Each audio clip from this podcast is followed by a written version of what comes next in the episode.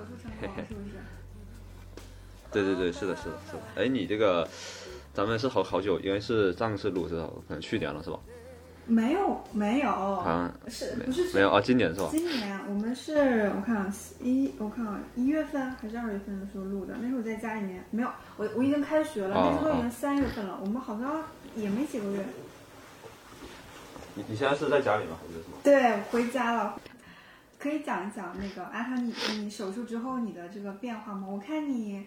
就是这个眼睛度数，就是变化好多呀，现在已经三点几了，是不是？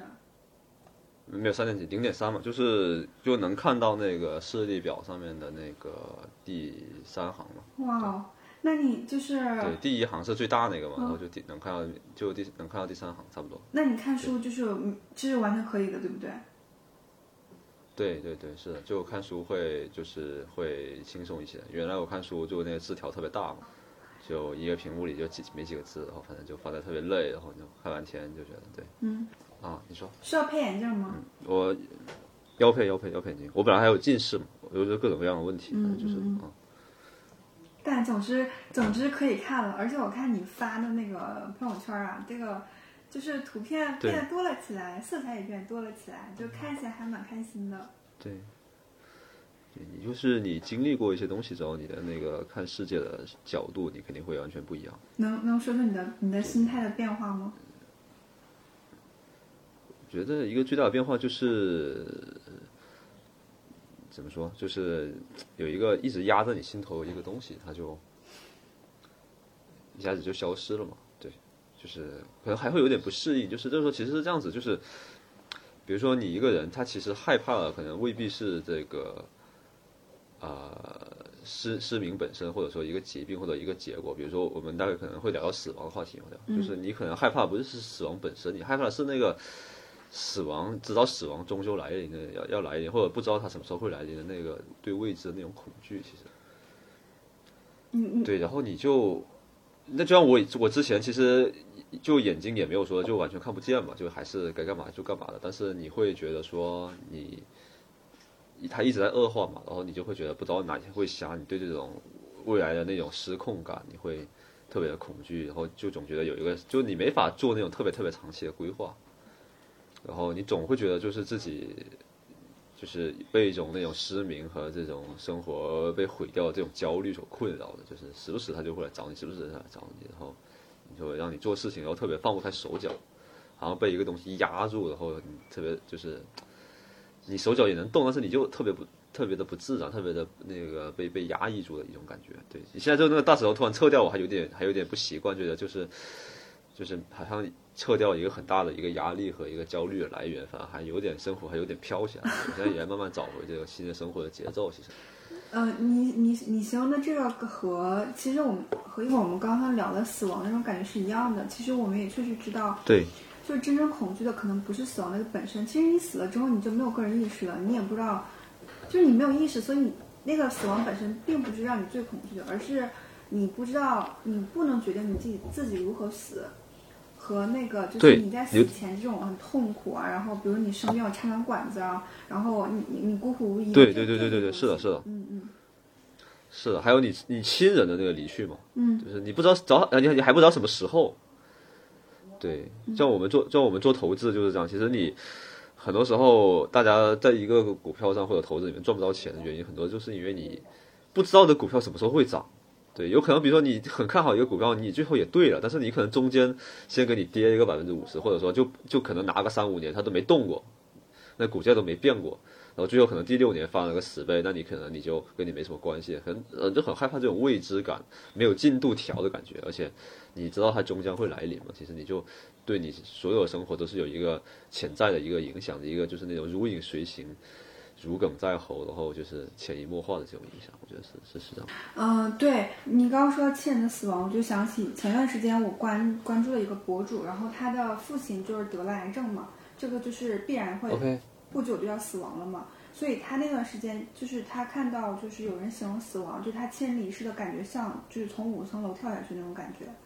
所以他就是蛮恐惧的。他就在这之前看了很多书啊什么的，我觉得那个其实。在亲人死亡之前，他就是不断的去演习这种这种感觉嘛，想让自己能够更好的去接受这个东西。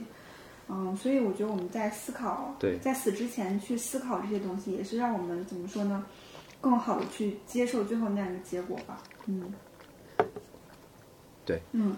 然后哦呃对，然后其实我我我想谈论这个就是死亡这个问题，之前我也跟你讲过嘛，因为我前好像嗯、就是二十五岁之前我都不太敢聊死亡这件事情，然后。嗯，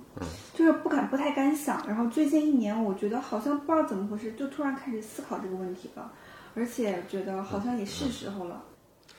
就就是我之前看过一个，就是一个心理治疗师叫欧欧文亚龙嘛，他就说就是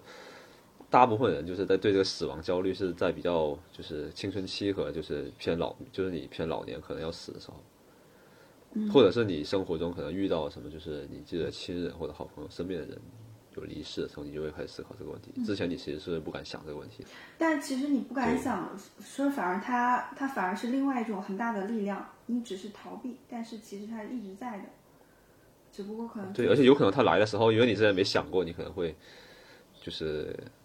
对你的这种造成的这种措手不及的这种冲击可能会更大。嗯，对啊，对啊，对，呃对对对，对，另外一个就是我们今天聊这个事情嘛，其实它不光是我我们两个人在思考这件事情，或者或者是就普通人在思考嘛，它其实是一个就是怎么说是一个终极的哲学问题。那些呃就是非常伟大的这种哲学家或者是很有智慧的人都在思考这个事情。那我个人就觉得说，嗯，它其实是我们每个人存在的一个母题。如何看待死亡吧，它决定了你如何去生嘛。就是我我觉得。呃对对对，是的，嗯，然后呃，我就觉得其实我不知道你有没有看，昨天还是前天我看一个就是一个图片啊，就是那个保一个人好像应该是意外身亡了，他此前应该是投了保险，然后保险公司就是在他死亡之后就打出了一个就是那种呃就是牌牌匾什么东西的，反正就是横幅类似的，就是就是恭喜他获得了一百二十万的补助，你知道吗？就大家做一个宣传。我看了之后觉得非常荒理赔我有补助。啊，对呀啊，对理赔，啊，你说，好不专业的。然后我就想说，等一下我怎么会说补助啊？OK。然后我想说这个真是对于生，等一下我爸妈回来了，什么鬼啊？哦，那你先，等一下那你要不先先暂停，啊，先暂停一下，暂停我们俩。啊，好好没事没事，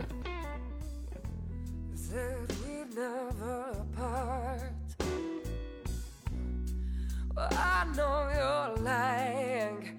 cause you ended up breaking my heart.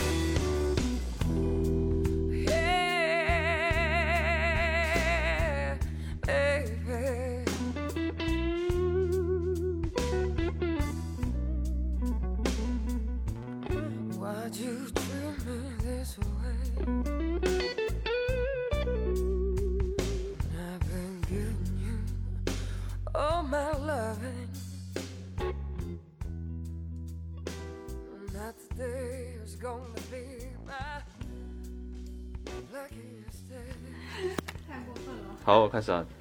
阿玛是临时有有什么东西忘记拿了是吗？没有，他们回来了。今天是那个母亲节嘛，然后二姨他们要哦请我们吃饭，所以他俩提前 回来了，气死我了。啊，那你让你继续聊，也不会影不会影响到他们吧？呃，不是，我怕他们影响我，老让他啊们笑，OK，成那你跟一一会儿他们就走了，没事儿。啊，那你那个你你你本来就是那个就是你现在是在家家里是怎么说？你是放假吗？还是什么？对你毕业了还课了是，什么？没有没哦课了，正好赶上五一就没回学校呢，过两天再回去。哦，太好了，嗯嗯那就正好录录个播客啥的，特别好。啊，对啊，然后一会儿可能我爸回来了，然后可能，然后我们可以不中不中断，我就跟他说让他小点声，然后我们继续说就行了。嗯对，没关系，就录的背景音没什么关系。对，只要没有没有什么敏感内容就行。哈哈哈。啊，对对我家里今天也在装空调什么的，然后我女朋友也、嗯也在来我家嘛，然后所以就都无所谓。对我看了自然你发没没没聊，对没聊。我看你发发那个，我想说，嗯，对当时还小小八卦了一下。对，这个也是，其实也是就是啊、怎么说？大概说面对抗死亡的也要也要讨论的话，其实你好好的关系，其实也是对对你对抗死亡的那个焦虑是有很大的帮助的。嗯嗯嗯，这打乱我的节奏，我想，我想想，哦，对，我刚才我们想到就是说你你你说那个保险理赔的那个，对，啊，对啊，我就觉得说，就是缺乏对于生命的这个基本尊重和对于这个死亡的这个尊重，嗯，对吧？所以我觉得你你是怎么看待就这种死亡的仪式啊，还有这种流程啊，或者是你印象你印象比较深刻的这种，就是你参加过这种葬礼？嗯我自己来说的话，我首先我对这种东西就是看得比较淡，就是因为我觉得，就是死亡仪式这种东西其实是给生的人看的，其实对对死的人其实没有，他他已经死了，他完全不知道。对，因为我我去年就是我去年年初的时候，我爷爷去世了嘛，然后就也参参与了，这就整套这些流程都都都见亲眼见证和参与了一遍。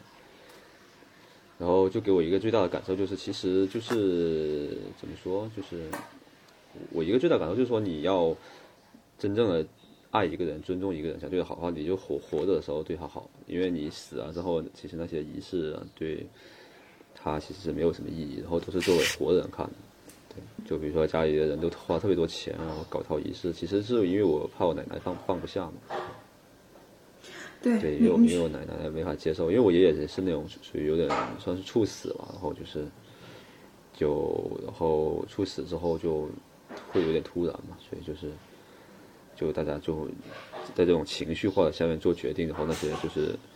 办这些丧事的这些殡葬公司这些人吧，就比较就反正开什么价你也只能接受了，对。嗯你会觉得草率吗？那个过程？不是草率，就是过过于就是花花过多的钱了，就是就是没有必要，就是过于隆重了，其实就是对，因为我自己，因为我自己说，因为我如果是我死了，那那我就就是不要不要什么都别搞，就直接火化就行了。你要是什么话，就不如生生的时候就是对，嗯，对我好一点，对多陪陪我，或者是多请我喝两杯咖啡什么的。然后我就觉得就是。我不想就是自己这一生这么努力，就是赚了钱嘛，然后自己还自诩为一个就是价值投资者嘛，就是那种特别要买物有所值的东西的这种人。然后我在死之后，自己靠这种理念赚来的钱被这些殡葬公司疯狂的宰割，我觉得这是一个巨大的讽刺。对，然后我，然后我还就是之前。就是也就在这之前嘛，然后就是我爷爷去世之前，我很因为我自己眼睛也一直都不好，然后身体也比较差，然后就也经常会想这种万一自己死啊，或者是瞎了之后要不要会不会自杀啊，或想那我的仪式会做什么这样子，然后我就会觉得说那要不就大家来我的坟头蹦迪吧，就是我跟好几个朋友都说过，因为就中国人对死很忌讳嘛，然后就是。死，然后大家都避而不提，然后整个搞得就是死这件事情，其实搞得很很低沉，搞得很恐惧，然后其实反而加重这种死亡氛围。但是其实对我来说，其实生并不是一个多么值得夸赞的事情。我觉得人其实这种物种活在世界上其实挺可悲的，而且就是一具臭皮囊嘛，其实没有什么尊严，没有什么特别美好的东西。我觉得是特别特别值得留恋的事，可能也是一种解脱。我觉得对，有时候对于我来说。那既然是一种解脱，那我们应该庆祝嘛。嗯，所以我就特别特别喜欢他，就是他们那个墨西哥拉美他们那边那种风俗嘛。就之前不知道你很多人应该也看过吧，应该也看过，就是那个叫 Coco 那个，就是《寻梦环游记》嘛，那个。嗯，对，看了，嗯，对，然后最最近因为因为我对对对对对，因为我女朋友她本身也是就是她是教心理的嘛，然后她最近也是跟学生在上那个就是死亡的议题嘛，我跟她一起在看了一遍这个电影，然后我当时也看过，我就觉得就是她这种态度是我特别特别欣赏，就是庆祝死亡，死亡是一场狂欢，就是你死了大家就来我的葬礼上开 party。但是他们会觉得你死亡之后，不是有一个另外的世界存在吗？对吧？。对，对，嗯，对，这这可能是不同的死亡观嘛。有，比如说像对像那个我们中国人就会讲说，嗯，比如说对好死不如赖活着，然后有的地方就对会讲有有，比如说有有来世。然后我嗯对我我前段时间看了一个书叫做《前世今生》，它就讲就是相信这种三世因果嘛。然后还有另外一个纪录片，就是那个，嗯，我不知道你看过没有，叫《死而未亡》，就是讲人死亡之后一些濒死体验嘛。就是、嗯，OK OK，对啊，就是呃，还有一些宗教嘛诉诸，我觉得可能都是不同的对于死亡的这些看这些观点嘛。嗯，而且其实背后，尤其是宗教，我觉得背后有很多是对于死亡的恐惧，因为你你你不想死嘛，你就觉得说你想要，而你死亡之后可能还有另外一个世界，你还想体验这种活着的感觉嘛，所以啊、呃你你相信这些吗？就是你觉得死亡之后，你就是你愿意相信它还有另外一个其实，嗯宗教本来就是很大程度上就是为了解决这个死亡焦虑的问题嘛。嗯就不同的国家有不同的这种，就这套死亡解释体系嘛。那你比如三大三大宗教，你说基督教就是有天堂，对吧？然后佛教就是你要有轮回嘛，有因果，然后你那个就是那个伊斯兰教它又有这个就是也也有一套自己的说法，对吧？然后那你比如说中国人没有这些这些宗教，那中国人就是靠什么？是就是靠这种子女嘛，子女传传递下去嘛。嗯所以为什么中国人这么这么在意这种传宗接代？其实就是因为是一种对抗死亡焦虑的方法，就好像自己的一部分在子孙后面延续了，其实就是。然后包括像你说的墨西哥亡灵节，就会觉得说，只要在下面有人记住你，你就没死嘛，对吧？就是在活着的世界里面有人记住你，其实就其实这个跟观点跟中国还挺像的，就是所以感觉就是。只要你有人还为你祭祖嘛，你就没死。其实，但是我个人我是不信这套东西的。生命是什么？生命其实就是，或者说活着的这个东西，其实就是一套你神经元的活动而已，就是一套你构成你身体的这一套原子体系的，就是暂时性的一套运行机制。然后你死了之后，这套那个你的神经元活动停止了，你的机制停止了，那你就消失了。其实我啊，活着这些意识，你的意识是是一个大脑电信号的一个幻觉。嗯，你刚刚讲的就是是一这些神经元这些东西嘛？那那如果我把这个意识，比如说未来的科技发展很厉害，然后把你的意识做成一个芯片，放到一个机器人当中，然后模仿你的这种思维模式、你的语言进行生活，你觉得那还是你吗？这是黑镜嘛，那个是。对，那些我还挺喜欢的，我愿意尝试。但你说这个就是，到底什么是生，什么是死，什么是意识的东西，其实到现在，因为我们人类对脑神经科学的脑神经科学的这个理解还非常的浅显。对对，所以我所以我也没法定义说我你把我上传到云端，我是不是活着，对吧？这是另外一个问题。但是你前面问我的说，就是你相不相信死之后有来生，或者有天堂这些，或者有转世这些东西，我是不信的，因为就是只是一套神经元活动而已，停止了就停止了，没有什么就是来世，对。就是一套原原子的一套东西，然后人类爱爱给自己讲故事嘛，就是你解释不了的东西，就给自己讲一套故事；你害怕的东西就给你讲套故事。比如说火山爆发，就是某一个神灵在发怒，对吧？洪水就是海神在发怒，对吧？就给自己找套解释。所以你说问我信不信，我我就不信。但是你要说到底什么叫意识，到底上传了是不是还活着，这个现在没法定义，因为我们现在对这些意识这些东西理解还非常的浅层。对，呃，我其实我跟你有一样的感受，不过我是愿意相信有这些，因为我觉得生命本身它很奇妙的，包括你的人体的运行都非常的神奇，所以我我会觉得我对这些比较感兴趣。但是我觉得更重要的就是，呃，妈妈，妈，你给你整水的时候把门关上那个门。嗯，好了，你你在那边 OK 等，谁 在这里？OK，我我是觉得，与其去思考就是我们这一世嘛，因为你你其他东西在你死后，我们我们没有人知道，就是没有人从那里面活过来说，我我我经历过那个世界，然后回来之后那个是什么样子的嘛？所以我觉得就是重要是这一世，就是。嗯，对，就是我觉得重要是我们的价值，就包括你刚刚讲到说那个墨西哥亡灵节，就是最后一个记得你的人，其实这也是说，就是我们我们也在思考，就是说我给过他人什么，以及他给过我什么，这个就是，我觉得思考这个东西很重要。就是我我前段时间经历了一个我们家这个亲戚，但是不是很近的亲戚，之后呢，就是，然后他的女儿，就是也是脑血栓，然后他也是脑血栓，他们两个就四年没见了。他女儿担心，就是他的妈妈知道他得这个病，担心他就是上火嘛，所以就就四年都没有见过。然后得知这个事情的时候，他女儿非常的后悔。嗯，还有一个就是我我妈妈讲述，她其中一个就是她儿子的朋友，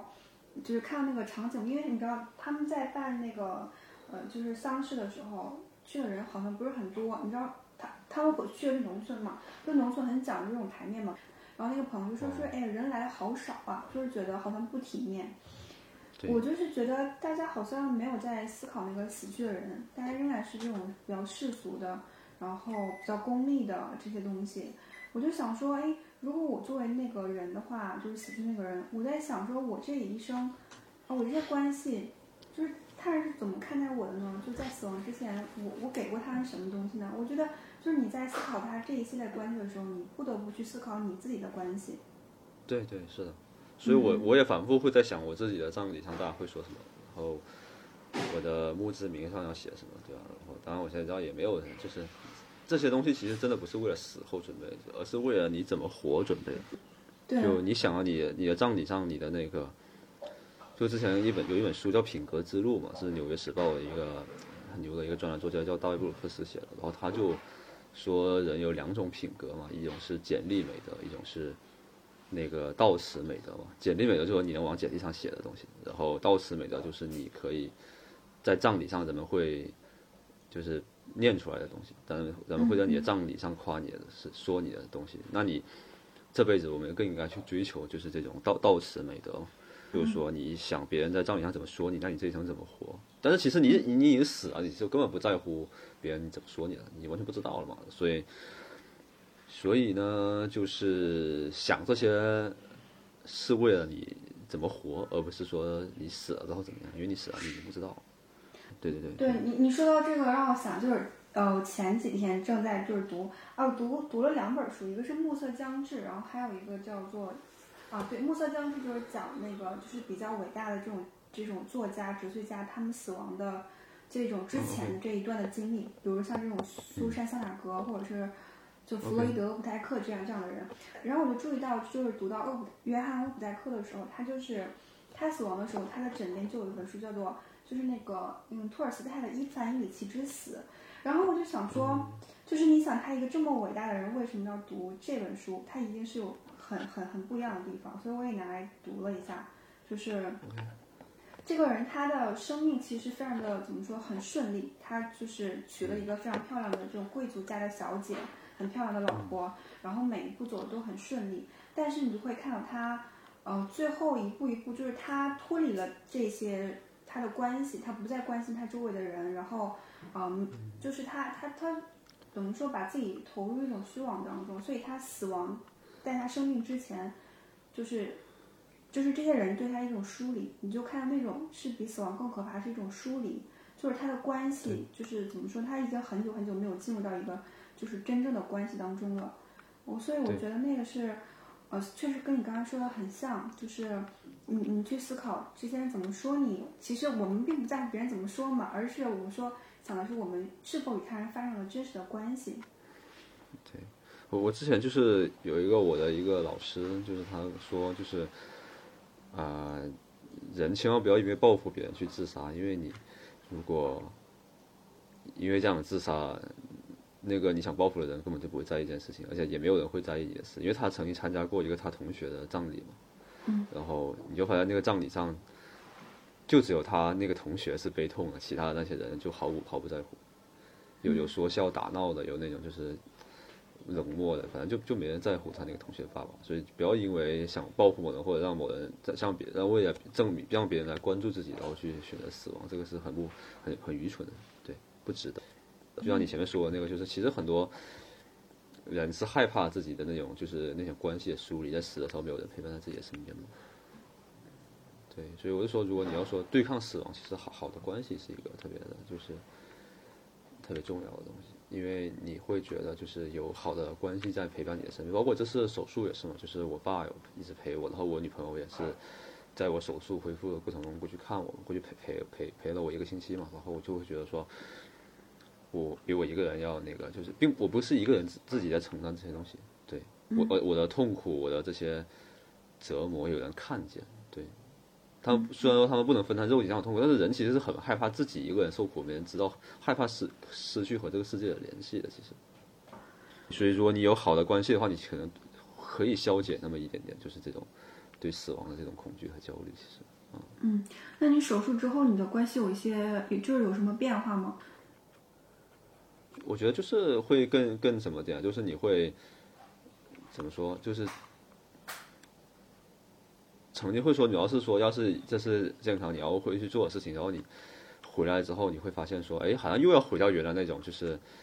啊，自己那种舒适，但是又痛苦，就是在舒适圈里，但是又痛苦的这种生活里，但是就不要这样子。然后我就告诉一不断的提醒自己要珍惜这样子的生活，不要把这种啊、上天给你的这种幸运呢，然后当做理所应当，或者是当做习以为常，然后就是要，比如说我就会就我把很多就是那些呃一些可能不是特别关系的那个，甚至是朋友的一些朋友圈屏蔽了。然后我之前在雪球啊，或者是这些微博或者公号里面关注的一些信息源，我也取取消关注了。更加梳理自己的这种就是这种时间线，就是这种信息流嘛。然后呢，就是，然后我还有一个感觉就是，我之前会啊、觉得就是很多好的作品，我觉得不是一个很打开他们的时机嘛，然后总是没有去看。然后这次我回来就会把很多这种好的作品都呃都看了，就是会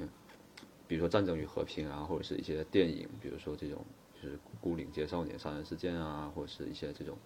就是之前一直想看但是没有看的东西东西，然后就慢慢的开始看起来。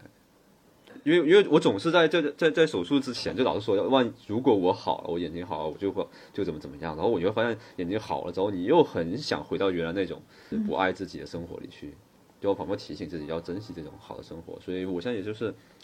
多多的陪女朋友嘛，就也没有说就是去花时间做一些自己不是那么想做的事情。我以前会花很多时间在上面，就是可能也在逃逃避一些东西吧。我觉得就是。嗯就觉得就是没有去做自己真正想做的事情，是因为啊、自己的身体不好嘛，然后就在做一些那种事情，就伤害自己，然后比如说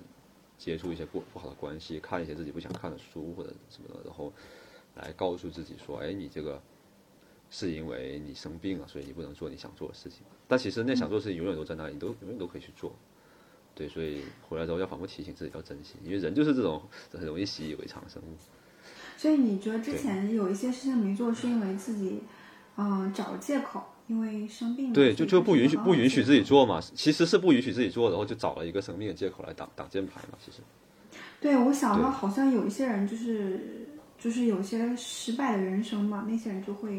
比如说，因为我有这样的原生家庭，我有这样的童年经历，嗯，怎么怎么样，然后任有就是，所以所以我才会这样做。当然，我们一方面就是你确实也理解他的一些经历嘛，但是，嗯，我觉得你刚刚说的也特别好，就是有有的时候人可能如果把这个当做一个就是持续下去的借口的话，那其实对自己是一个蛮毁灭性的一个事情。对我我之前很早之前会会有这种怨恨，会怪原生家庭或者怪命运什么的，那很早我就已经没有了。我刚才说的其实是是另外一件事情，就是之前说的是不努力啊，或者不好好生活，是不去努力，然后就会一直责怪别人嘛，其实是对自己的呃病痛或者软弱的一种逃避。然后我后刚才说的那个就是没有去做自己想做的事情，是有一种我没有办法爱自己的一种一种一种怎么说？我这人是一个很在很长一段时间里都没有办法爱自己的一个人，嗯，一个特质吧。然后，所以我就总是找一些就是我不配拥有这些好东西，我不配拥有这些好的关系，不配掌握自己的时间，不配去看这些好的作品，有这样的心理。对，然后那这次回来之后就，我就总觉得说，反正，呃，我我不知道这个这个这个感受有点微妙，有点复杂，我我现在不好用语言去描述。反正就总的来说，我现在是呃就很珍惜这种就是，呃术后这种健康的这种，或者说暂时没有太多焦虑的生活，因为我知道就是其实人生永远都是焦就是以焦虑为主的，这些虚无啊这些恐惧永远都会找上门来，但是就是可能就是一个在那种就是苦难来临之前的一个存档点嘛，或者是一个休假点，然后让我在这里再再。再逃避一下，再那个，再再享受一下，再珍惜一下现在这种就是虚无但其实又有意义的生活。对，对啊，你刚刚说虚无又有意义，它确实是非常有意义的，这对你今后的人生其实很重要的。对，就就这种虚无让我特别开心。对啊，就是人是人需要这些东西的。人如果一直工作，然后一直让自己那是机器啊，人是需要这些休息啊，人需要呃好的关系，然后他他会他会是一种源源不断的力量嘛。对我现在是觉得我自己的工作水平其实没有之前高了，但是就是因为那个压力去除之后，你可能我这人是喜欢在就是高压下的，就是逼着自己工作那样，就是出产的东西质量就高。现在觉得生活在这段时间生活比较好，然后出产的质量就会有所下降。对我一直觉得，就是因为我自己是从事创作方面的工作嘛，然后我就觉得好的作品其实是腐朽的身体和这种那个受伤的灵魂流出来的那种浓浆嘛。对，然后现在就是生活太好了，我就觉得啊、先不想再去逼自己去 产出这么多东西，也也是在一个吸收和一个在思考自己接下来的道路的一个过程吧。我觉得就先反正是一个存档点，先在这边充点电啊，去好好休息，就是这样子。嗯那那你现在还有那种不配得的感觉吗？嗯，就好好很多啊，而且就是好的关系嘛，就而且我就我女朋友特别的，就是包容和特别的那个，就是特别爱，我觉得就是所以我慢慢的也变得就是自信和爱自己起来，对，嗯，对，你说他是心理咨询师，我想他的力量应该是蛮有能量的一个人。嗯，嗯，对倒也不是，就反正我们是互互相给对方能量嘛，对，嗯对，心理咨询师也是有很多那种不同风格的，就也不是说所有咨询师都能量的，对对。哦哦哦，但是他们好像更会处理这些情绪了。人人都有自己的局限嘛，但是他们好像更成熟一点。刻板印象嘛，就是每个人都有成熟的一面和就，而且而且一个人在他职职业上的一个状态和你在你生活中状态完全不是一回事。嗯，对。我我在我在股市做投资的时候，我可以很冷静，可以很理性，但是我在生活中就不一定。对我在股市上我就只会买那些好的公司、好的股票，但是生活中我总会接触一些不好的关系，然后陷在里面不能自拔，是是这样子。嗯嗯嗯，对，我也想，我想也确实这样，因为咨询师的话，你你作为就是他工作的时候，他其实他的情感是剥离的，他可能是更是另外一个第三视角。但是，嗯像如果是自己投入到一个一段真实的情感当中的话，那是需要有自己的这些呃创伤啊，各种东西相遇的。嗯，对，职业和你的那个生活的话，有时候不是那么一样，而且人也是多面的。对我你你你觉得你自己就是那个最近在休息，但是我我自己可能是我看你发的那个公众号还是挺频繁的。对，但是我自己对这个质量来说，可能就是，呃，应该不是我最好的状态，或或者是我自己的一种错觉吧，也也有可能。就是我昨天我写篇文章，我觉得就觉得啊，这个文章写的不是那么满意，但是出来之后效果还挺好的，大家觉得收获还挺大的。而且我看你生病的时候也没停呢，也有人帮你做这个事情，我觉得好敬业哦。对啊，就女朋友啊，哦，哦对啊，我看你 你真的好爱这个号儿，对，对我很爱就很爱很爱表达嘛，很爱好好为人师嘛，就是也很爱，就我会把就是有一个地方做一个表达的窗口，有一个作品嘛，甚至这个作品是一个完成我自己我这个人的这个作品的一个一部分。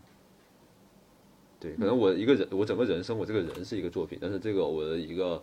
这个呃写作的这个平台，媒体的这个自媒体的这个平台，对，然后可能是我看到我这个作品的一个切口或者是一个窗口。对我我我想到就是你刚刚说创造嘛，我也觉得就是因为我们之前我们今天也在聊死亡这个事情嘛，我就觉得说，其实人的生命是很宝贵的。想想我们来到这个，就来到这个世界上，其实是一个，我就觉得某种某种程度上是一个奇迹了。你像我们，嗯，像你的话就是，嗯比如有这个眼睛的问题嘛，但是有有很多人的话，就是他来就是，比如说你看他也是身体健康，然后四肢健全。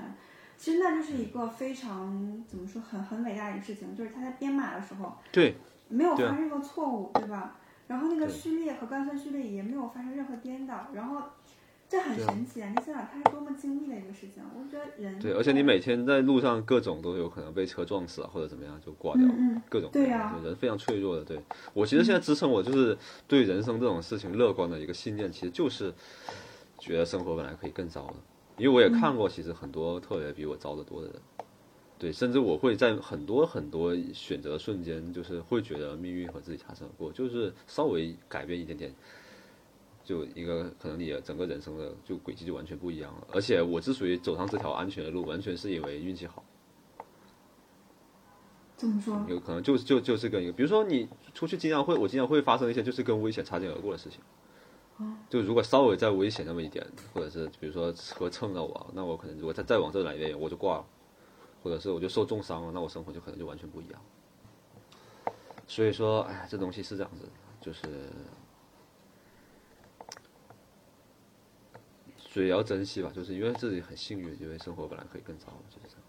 活到今天都不容易啊，对吧？都咱们活到今天都特别特别幸运，对吧？每天死那么多人，然后哦，对。那你你觉你这什么时候觉得你自己好像有这种死亡恐惧的，有这种就是开始思考死亡这件事情的？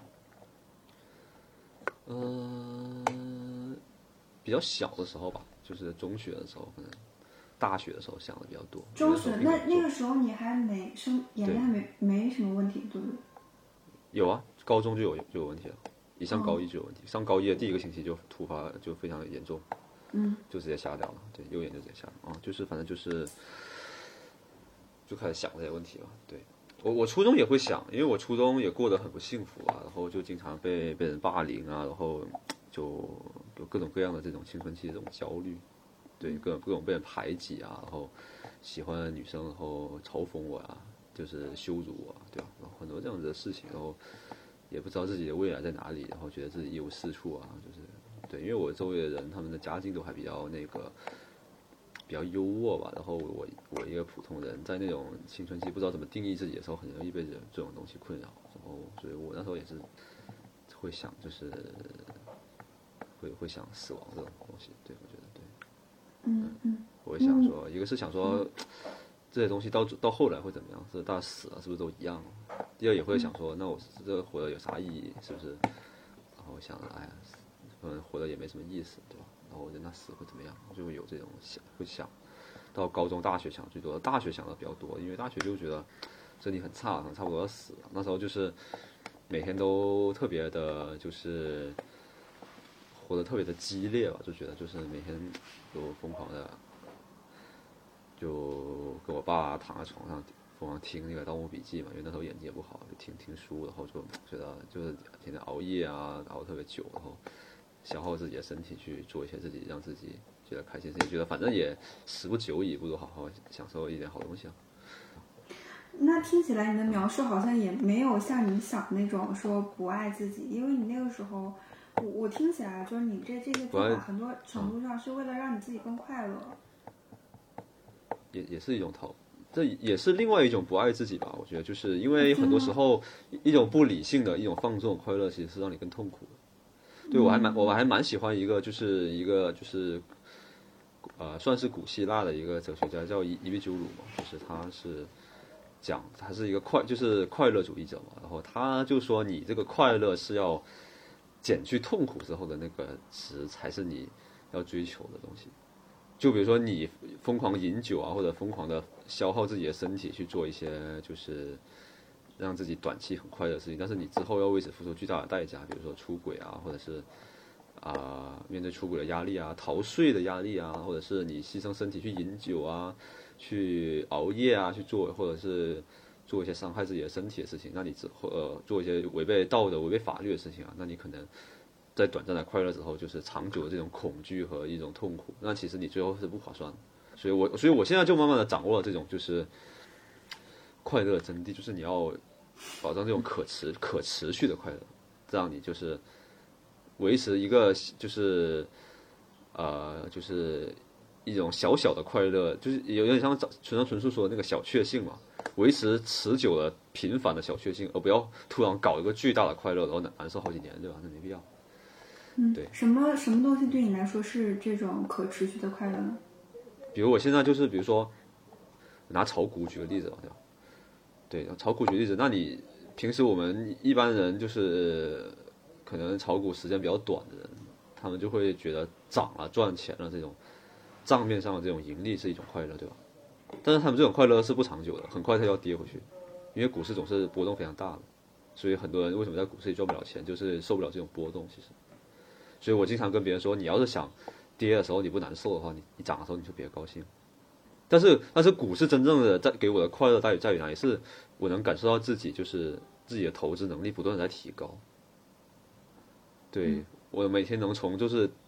而且我每天能从这种精进投资能力的这种事情里面做研究、做思考，这种获得获得一种快乐。这是一种创创造的快乐。对一种一一种学习和一种进步的快乐。嗯，对，这是本身的快乐，然后这这是这是快乐本身，还有另外一种快乐，就是你知道你这个能力提升之后，你在未来一定会越来越有钱。嗯，对，这种是对未来充满安全感和充满信心的这种是一种持久的快乐，这种是股市的波动影响不了你的，因为你今天跌跌跌一点，我亏亏个几万块钱，我没有影响，因为我知道以后我都会成倍赚回来。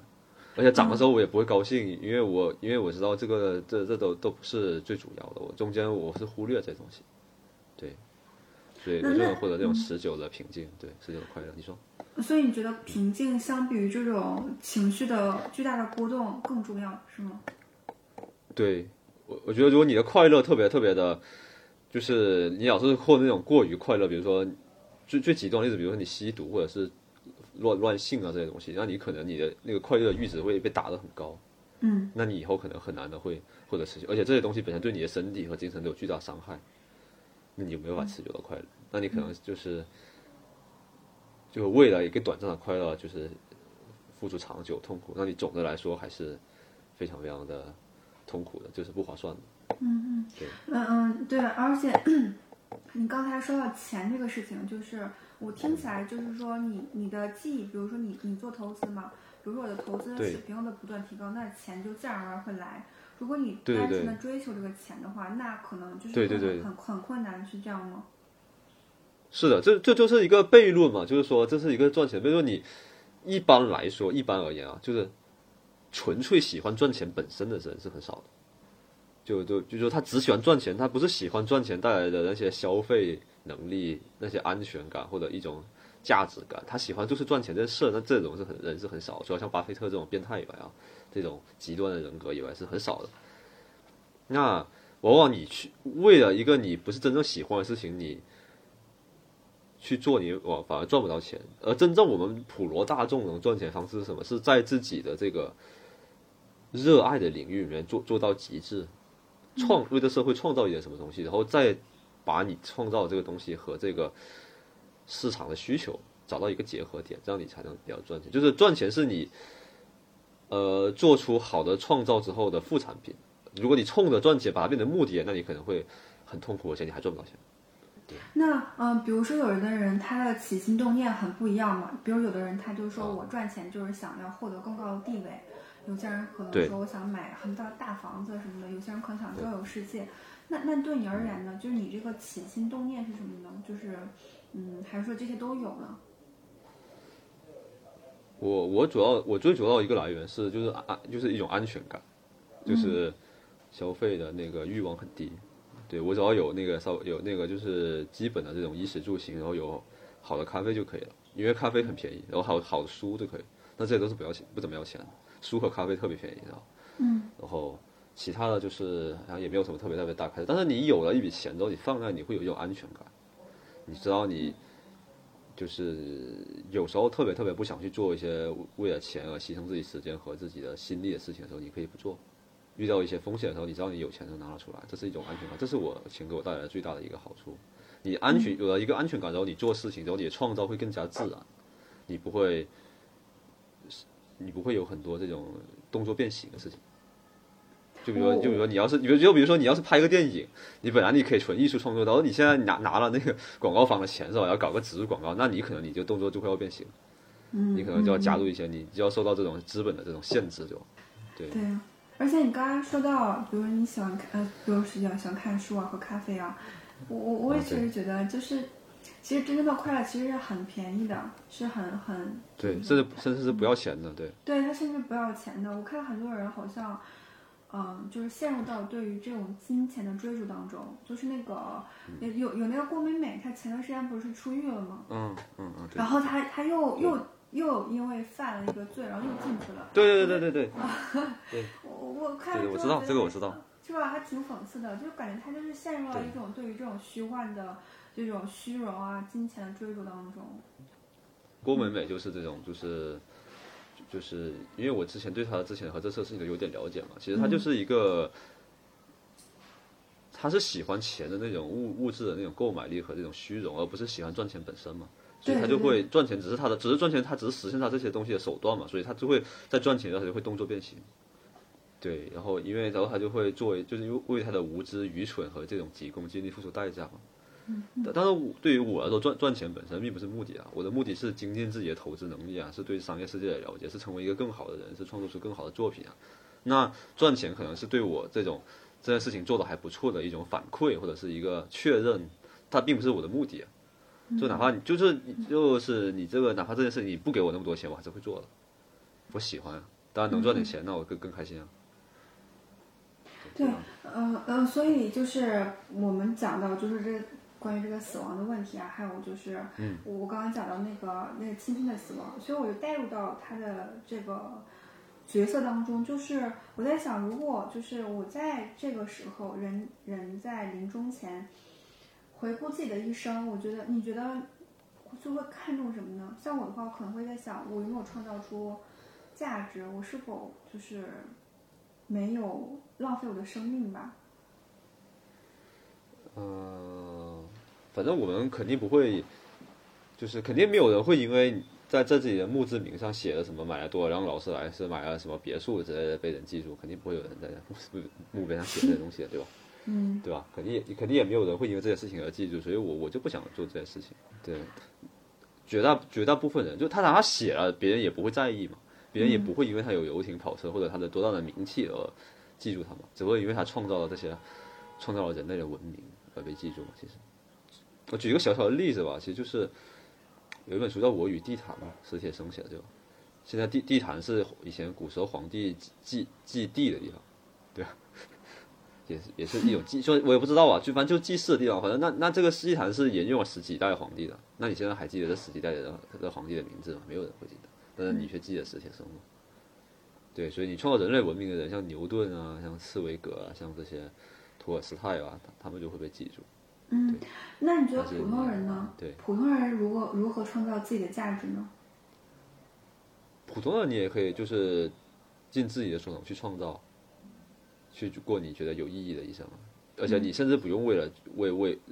为让很多人记住你，你就让真正你影响到的一个人记住你就行了。比如说你的亲人，你你先照顾好你自己，照顾好你的家人、朋友、你的爱人，其实他们会记住你，嗯，对吧？我觉得就可以，嗯，对，就朝这个方向去努力嘛。那最后有没有人记住，那那是就随缘了。但是我们为了让创造一点好东西，呃，完我自己态度是这样子，就是因为我现在就是到这个金钱基本上已经远远超出满足我自己基本的物质需求的时候了。那我现在其实做事情只是想让，就是说好听点是为了让世界更好，为社会创造价值，为他人创造这种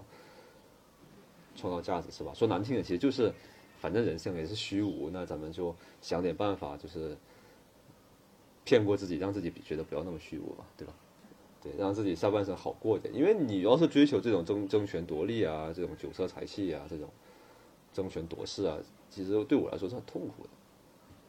碰到点好的东西，对，但其实这东西就从从根本上来说也是没有意义的。你拉长到很拉到很大的空间尺度，比如说全世界的范围内，或者说拉长到很长的时间范围内，在历史，在整个地球宇宙的生活中，你都是毫无意义的事情。但是只是说你。因为人类是需要意义的物种，你就想个办法能骗骗过自己，就让自己这个虚无的一生，不要总是让这个虚无给你带来痛苦就好了。对，嗯，你刚刚讲的说骗过自己，那你觉得什么是真实的呢？因为因为讲到欺骗嘛，真实就虚无啊你就觉得真实就是虚无的。对，虚无就真实，就就人生的本质就是虚无，就没有意义，就就是你人生的本质。嗯，对，然后你就是你所有做的这些事情，在宇宙尺度和就宇宙和这种历史尺度都是毫无价值。这种牛顿啊，这种你这么牛逼是吧？但是你放在整个宇宙的寿命和空间来看，你是毫无意义。但是你不会，但是我会觉得，就是你体验这个过程就很有很有趣啊。到对啊，所以这个过程就是你为了骗过自己嘛，让自己别活得那么难受嘛，对吧？不要被虚无影响你生活的幸福嘛。但是但是究其本质来说，真实的东西是虚无。对，是这样子。嗯，嗯，怎么说呢？我我听你讲的时候，我就感觉就是，嗯就是我们思考死亡这件事情，不一定会让你过得更好，但是可能会让你过得更清醒。就是你清醒的玩一个游戏和你就是糊里糊涂的玩一个游戏肯定是不一样的。所以对，也有人说你你活着来来一次人生，可能就是在玩一个游戏。对，其实是这样子的，你一开始不会想死亡这个话题，就是看上还是山的阶段，就是稀里糊涂的阶段，然后到你开始思考啊，你开始对认识到死亡，认识到生命，认识到人生、宇宙和这种神经元活动的意义之后，你就开始非常焦虑这件事情。我之前焦虑了可能两三年，这种、这种生命的虚无到底为什么意义？对那你那你然后是怎么这这是第二？阶段。呃，我可能也没有完全度过吧，但现在暂时就觉得就我我可以做到，就不去想这些了。这可能是一个漫长的心路历程，对，但是可能里面有一些节点，比如说和一些我的人生的导师聊天，或者是看了某一本书，然后或者经历了这是这些手术和这些一些啊、身边亲人朋友的一些或者一些离世啊，或者这所有这些凑在一起，然后就会呃，现在让我处于一个状态，就是我我可以暂时骗过自己，不去想这些事情，然后就去向外求，去沉浸在外界做事情里。嗯，创造上而不是，时时刻刻对，因为你不断的向内求，不断的向这种探究内心的这种生命的意义，探究到最后就虚无。对你人不能一直老是困在这种东西里面，你还是得去做点什么，说为世界创造意义，但是首先你自己好过一些嘛。那第三个阶段呢？你想个阶段就就是就是这个阶段啊，就又回到了就是你不去想死亡了，然后又稀里糊涂的能去做事情的阶段，但是你是想过这事情，然后就是想通了、想开了、放下了，你又可以不去想死亡，稀里糊涂的就去做你也手头的事情了。就，但是你这个稀里糊涂和你之前因为小时候没有思考、没有面对过死亡那种稀里糊涂是完全本质不同的稀稀里糊涂嘛。看山还是山的这种感觉。对，就看着还是山，就是你发现确实死亡就是无解，就是虚无，生命就是没有意义。但是和你一开始那种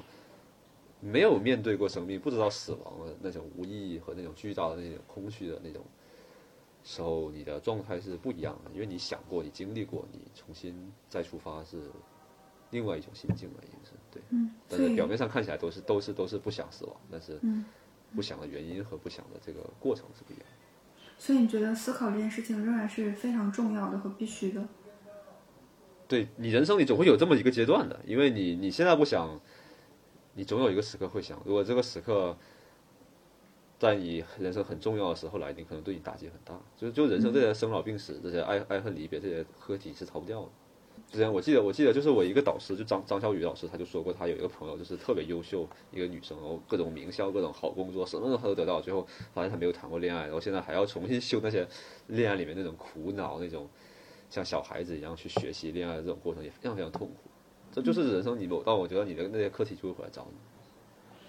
我我听起来就是我们在讲这些东西啊，你你怎么人生虚无或怎么样，你做事情，我觉得好好像它的终极的一个回到一个原点，还是说你要如何实现自我，你要如何做做好你自己这种感觉。对，所以我现在做任何事情到最后，我这不老是说那句话嘛，就是任何事情到最后都是做你自己嘛。你说写作，你学开始的时候你是先学习一堆，你不知道写什么，你是先写写一堆写作技巧，对吧？然后你会发现这些写作技巧根本没用，你没有你想表达的东西，你就开始疯狂的去思考、去蜕变、去艰难的进步嘛。然后到最后你又回来的时候，你自然而然的写你真的想表达的东西的时候，你就发现里面充满了那种高级的技巧，但是不是你刻意为之，你本真就是最好的技巧，你不需要技巧的。那是真实的力量，真实的由内而外的东西。对对对对，是的，是的是你真的想表达的东西，而且读者和你的受众或者你的观众能感受到你的真诚，也能感受到你的不真诚。自己是自己是很难骗自己的，对吧？你要是写一些很水的，自己都不信的话，那人家你对对自己对自己本身也是一个伤害，对对你的受众来说也是一种巨大的欺骗嘛。我对你说这种真诚，这个我特别赞同。就是，而且我觉得人在讲话的时候，我们尽量要讲就是你相信的话，就真实的话。对对对对对，就是有一段时间哦，也不是有段时间，就偶尔的时候，我复盘的时候会想到，就这个话我说出来之后，我可能会让那个想让对方感觉好一点，然后我就说言不由衷的话，比如说赞美对方，但我可能真实不是那么想，对对对观点跟他是不一样的。跟我复盘的时候，我很痛苦，你知道吗？那个内耗其实对自己是很很大的。对啊，呃嗯，然后最最最讽刺的事情是，对方可能还看得出来，然后还破坏了你们的关系。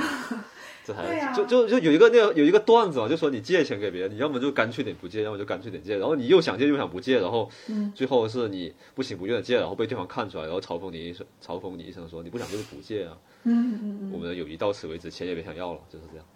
这是一个段子啊，但是就是你要就是要真诚，不然你伤害首先是你自己，你总是说你自己不相信的话，最后你就真的信了这些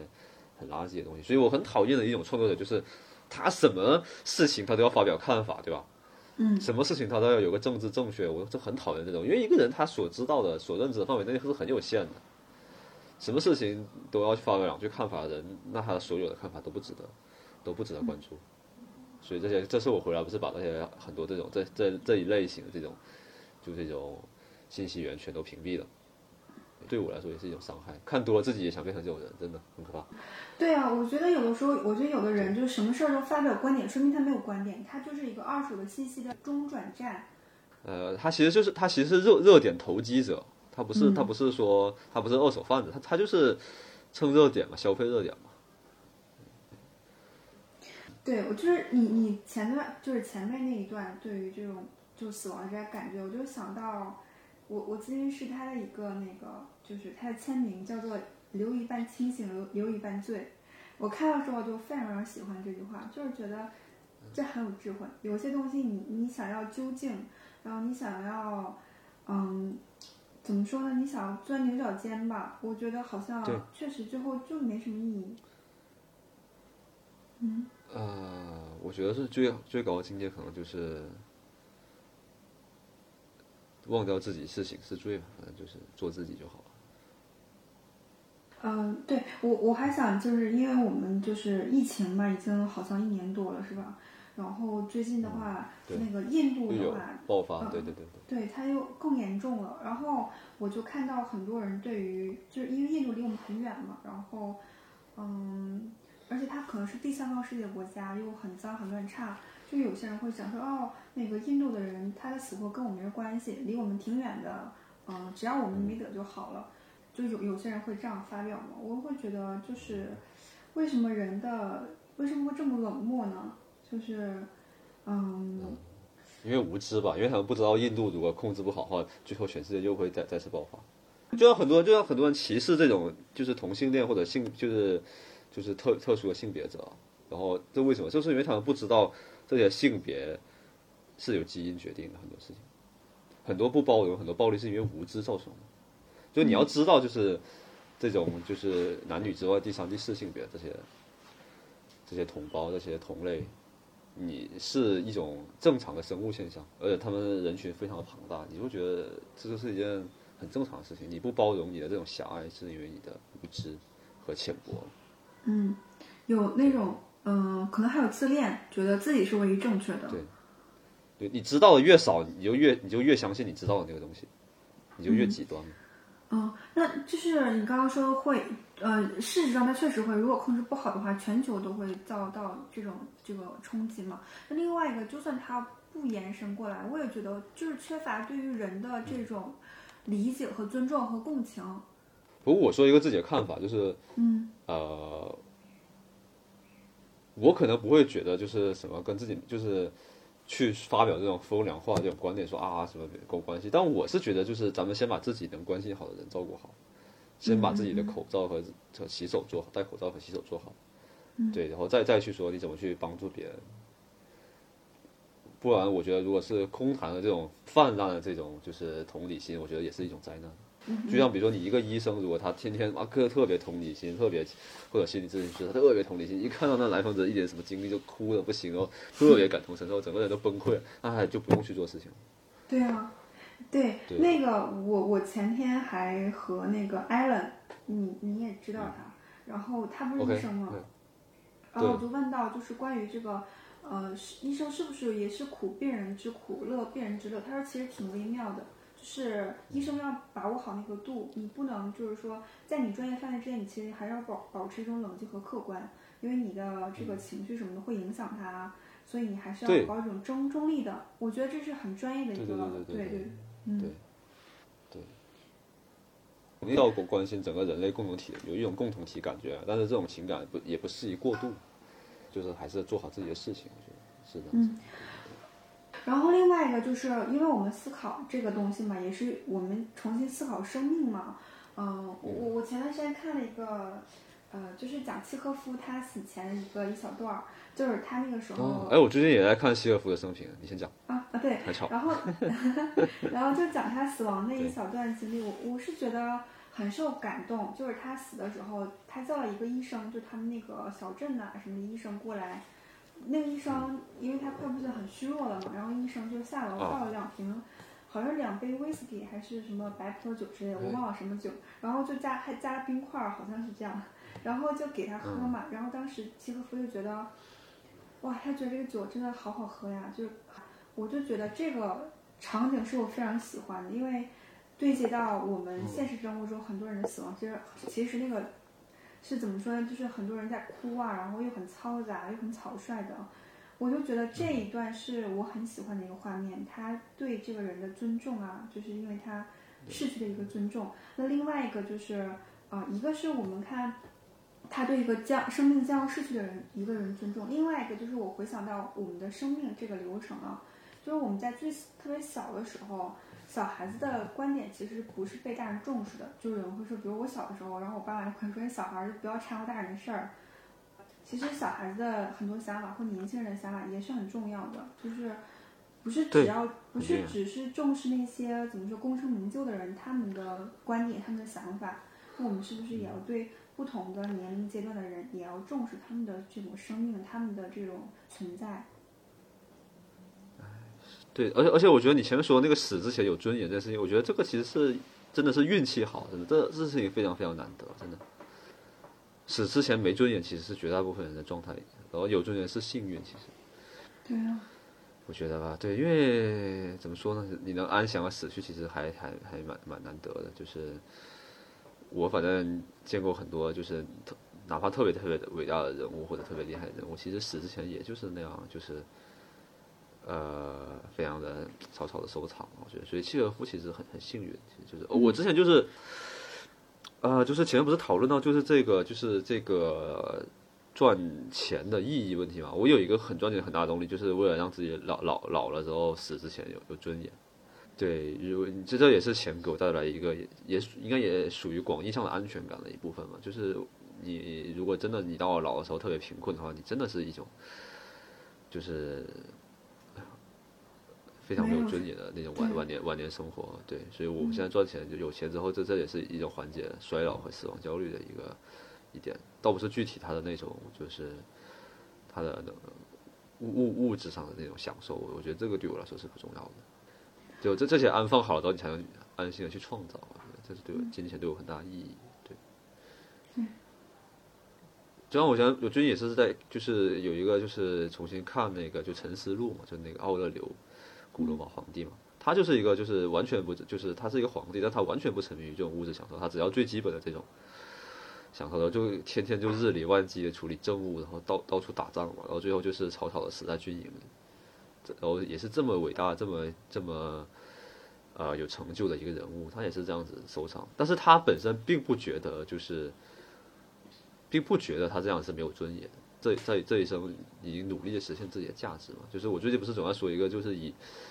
就是以出世之心做入世之事嘛。然后就其实就是从他身上得到很多这样这方面的启发。其实就是就是你要要要到这个世界里去做事，但是你不要呃抱着这种得失心，不要抱着这种追求呃什么名利啊啊酒色财气这些东西去去去去那个。去追求，你就是你已经获得内心的充实之后，你还是要到这个世间去修行，就是所谓的这借假修真嘛。对，嗯，你就这样修过自己虚无的一生，然后虽然你死的时候也很草率，他就死在军营里嘛，但是就是，但是他这一生你说是有尊严，感觉也是蛮容易的一件事情。对啊，然后我觉得就挺好的。比方说，就说到契诃夫嘛，就是其实我觉得契诃夫的故，就是他的经历里面给我很触动的一点，就是他之前，就是他跟托尔斯泰是好朋友，然后托尔斯泰也是我很喜欢的作家，但是他的托尔斯泰最牛是写那种鸿篇巨著嘛，对吧？对对对，人家说就就就是说，如果如果这个狄更斯是一辆豪华跑车的话，那那托尔斯泰就是一辆坦克。然后那那，然然后，但是契诃夫我们都知道他的这个他的擅长是写短篇小说嘛，他的才华是写短篇嘛，对。对，但是他又特别特别崇拜托尔斯泰，然后托尔斯泰就老是告诉他你要写长篇，一个作家一个定义一个作家的就是长篇，对你没有长篇你就不配当一个作家，然后他就一直很很苦逼的去写长篇，到现在他的书信里面一直能看到他在写一个长篇，但是现在确实找不到手稿，他后来他就觉得这样不行。自己不能要这样下去，他就到了那个就是苏苏联的，就是俄罗呃当时叫俄罗斯嘛，就是呃沙皇时期的，去那个关押放劳改犯人的那那那那个地方去当医生，然后在那里接触各种犯人，然后自己也差点死掉嘛，然后他就找找回了真正的自己，死就他后面就写出了他最到他巅峰之作就第第第六病史，就是他。这段经历之后的那个，所以我就是就跟我们前面说的就联系上，其实就是我经常也会被就是比自己牛逼的人就是说教啊，就是你怎么样不怎么样，但是一直没有找到自己，对，也也很为此很郁闷，然后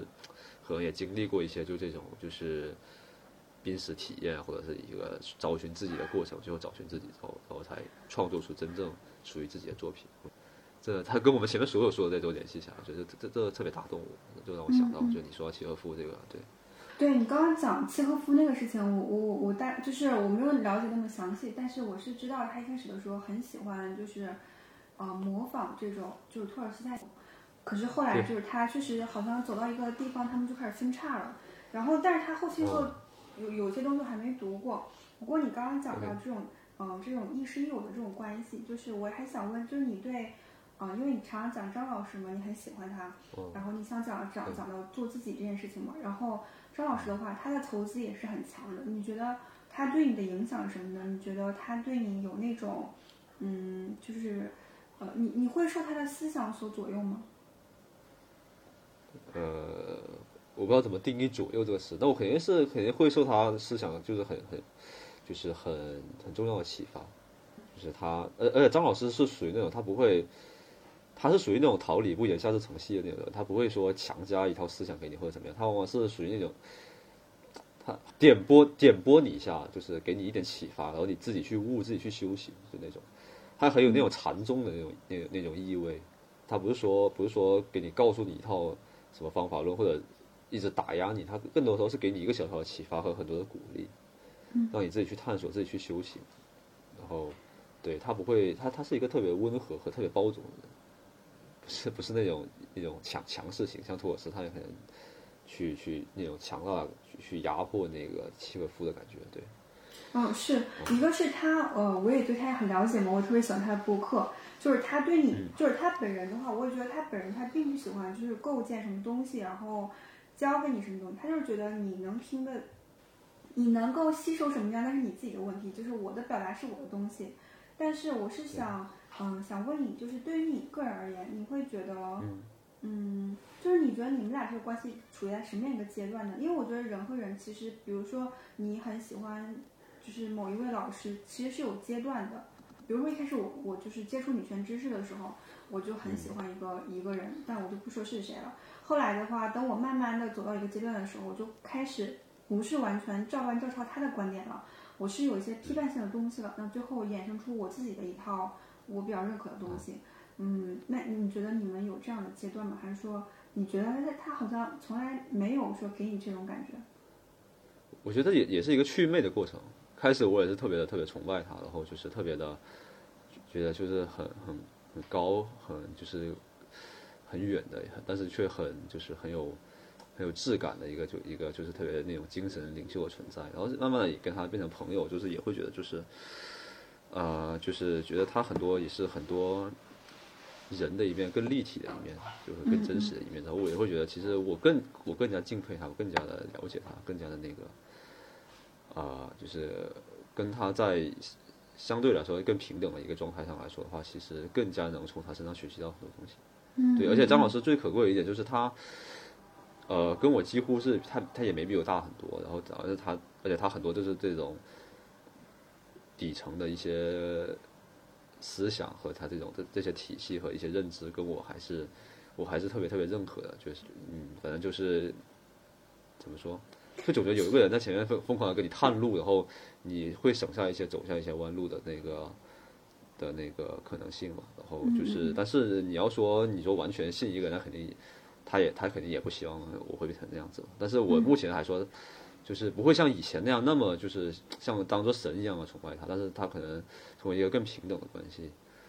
然后，但是我反而会觉得说这样的关系会更好。他身上还是有很多非常非常就是深刻和宝贵的东西，我还是还是可以学习的。对对对，所以我目前还没有说到去去，就是完全的对他就是去魅化的这个阶段。嗯，可以理解为他是一个从这种 role model，然后转变成一种真实的关系。你看到了真实的他的这种关系，然后你学习一个真实的人，从他身上学到很多东西。对对对对嗯，学这些人的东西。嗯，我觉得这可能是我们特别需要的这种人的关系，真实的关系，对对对，是是的，是的，疯狂自我投不是神的。关系，对嗯，不是神的嗯关系，对对对。他其实也不希望我把他当成一个神，其实那样其实是扭曲，对他也是一种，对他也的那种思想也是一种磨损。其实，我觉得这也是他特别智慧的地方，就是他不喜欢造神，他不喜欢，就是他，我觉得他有一次特别可爱，他就说粉丝看什么我都不听，不管是赞美还是批评我都不听。对对，而而且他不是经常就是也是在在微博上和各种场合说他自己就是很很真实，很不行，很嗯你觉得他行，他其实不行的地方嘛？对对对我我觉得这个特别好，我也特别喜欢他这一点。对，而且你会觉得说，就是这么呃优秀的一个导师，这么让你尊敬的一个导师，也有这么多人性的弱点和走过的一些弯路，你人也会觉得就是会更更包容自己一点。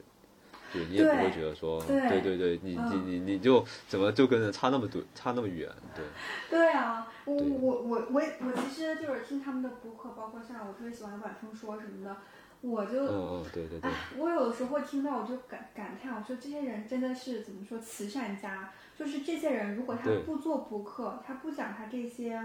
呃，我们看起来很很很光鲜，然后很牛的这种背后的这些人的部分，我们就会被那些故事所裹挟，就是。因为我们以前的叙事都是说啊，我这个人特别努力，然后怎么怎么样，我最后达到一个什么样的程度成功了。但是他们讲，那如果是这样的话，我们也不会那么喜欢他了吗。对啊，你会发现他跟你是一样的人，然后这个时候对你会觉得啊，你你你也会对你作为一个人的这种本身有很多的包容性，说哦，大家都是一样的，嗯，对的。嗯嗯嗯，然后对他们做这些作品本身也是为自己做的嘛，然后所以他不是说为了展现出一个自己高高在上的一个一个人设嘛，他为什么会为自己做的？而他其实这样子，我们反而更加能够就是喜爱他们，其实对，嗯更加的能够怎么说，对他们更加的尊敬，或者是有一种觉得真实的感觉。很很珍惜，对，很珍惜这种关系的感觉。嗯其实我觉得我们两个也是，我们两个录这个也不是说一开始说我们要做出多么优秀的产品，我们就是对，我们想就瞎瞎瞎聊天嘛，就是产那产品是另外一套逻辑，产品就是在其他地方会做，但是我们这个不是产品，对，对啊，我们这是作品。嗯，我看那个谁谁说来着，就是啊，我不太记得，他就说伟大的东西都是从对话中产生的，但是我们不是说我们想要做伟大的东西了，我我们就是觉得说，就是也是像我们刚刚讲说那个故事，它可以用做伟大东西的方式做点东西嘛，反正就是。但是自自己出来的是不是伟大东西随缘嘛？对呀、对呀、然后我们就是讲了很多关于生命啊这些，就是尊重这个东西嘛，就是嗯嗯，我我特我之前就特别喜欢一个人叫丁瑞，他是做那个临终关怀的，嗯他写了一本书叫做《醒来》，然后他当时嗯讲、，我还没看过。蛮蛮有意思的，就是有有些挺猎奇的，他也讲一些就是嗯宗教啊，然后就是神神叨叨的东西有一些这样的观点，但是他更多的是一种对于人性自我的一种考察。然后他就说，凡真实的必会相遇。然后就是他有有一段我特别的怎么说呢，感觉很受触动，就是他讲到那个、他的一个反思嘛，就别人问他说你为什么就是想做这个东西，他说，呃，最开始的时候是因为，嗯，怎么说呢？我我看啊，我我还记了这一段。啊，对，他就说，就是这种这些案例的时候，他一开始的时候就可以把这种呃非常多的温暖呐、耐心呐、慈悲啊，然后带着这些东西，然后好像是带到一种比较黑暗的地方嘛，然后显示出他这种有光芒的这种力量。但是他说，时间久了之后，就是他这种他就能够识破这种虚妄了。就是他说，其实那些病人就是工具，就是他用那些病人用他最后的这种虚弱，然后来怎么说来抚慰他这种这种恐惧，然后呃成就了他的慈悲。我就觉得他对于这种真实的东西啊，就是这种善与恶和他自我的内心的这些嗯小我啊，我我我会觉得他就是还蛮有洞察力的，还蛮深刻的。而且我觉得，就是我这人有一个观点，就是我有时候我不太论别人的发心。这个事情，如果你最后达成了好的结果，那你最开始你哪怕是出于自私的理由或者不堪的理由，我觉得也并无不可。本来人就都不是圣人嘛，对吧？就像他说，把临终关怀的人当成工具，那假设他真的给这这些临终的人带去了温暖，或者带去了一些关怀的话，那我觉得他怎么样想都没什么所谓啊。但是我觉得，对，这是我觉得你这个特别好，就是对别人没有这种道德要求，但是我们对我自己的话，就是我为什么做这件事情，嗯、以及对我自我的反思，我觉得这就是对我们个人而言是很重要的。对对对，是的，嗯。知道自己在干嘛，其实很还是挺重要，但是也挺难的。对啊，对。所以需要不停的 怎么说，不停的反思啊，不停地复盘啊，然后对，嗯，而且我觉得他那个就是他他对于死亡，因为他常常接触死亡嘛，就是这个东西对他来说，最后他能够反思出这种，就是看到自己怎么说，他自己认为他是一种一开始是有点这种不是完全的善嘛，最后他。嗯，就是发现了自我这个东西，我是觉得就是这是他学到一个课程，他学到一个很重要的东西。所以啊，我我觉得你有这种觉察，本身就已经是一个特别特别好的开始了。对，嗯嗯嗯，大部分人都不知道自己在干嘛，也不会想弄明白自己在干嘛，所以就浑浑噩噩地活着，然后伤害别人，伤害自己吧，就是这样子。对呀、反正我也是我也是张老师说的吧，就张浩宇老师他说特别爱说的一句话，就是认识到这个世界上绝大多数人都不知道自己在干嘛，是一个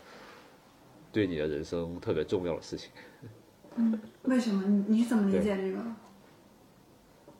呃，有这有很多层面。第一是就是，你就不会对人有那么高的期待，对，你就你不会觉得啊，这人怎么这样？你你你不会这么想，他们就就是不行。嗯，对。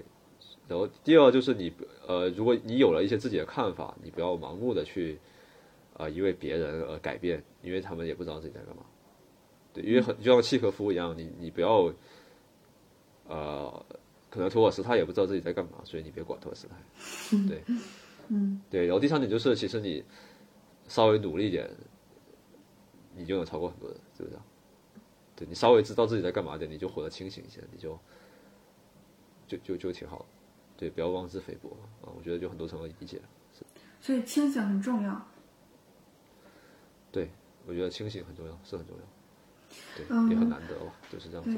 对对，还有一个就是我之前有 也也提前问你了嘛，就是如果你的生命还有十年的话，你你会怎么想过你的生活呢？嗯、我觉得就过我现在的生活吧。对，因为我时常想这个问题，然后就是如果我我之前可能会有一些那种比较像考卷一样的答案吧，但是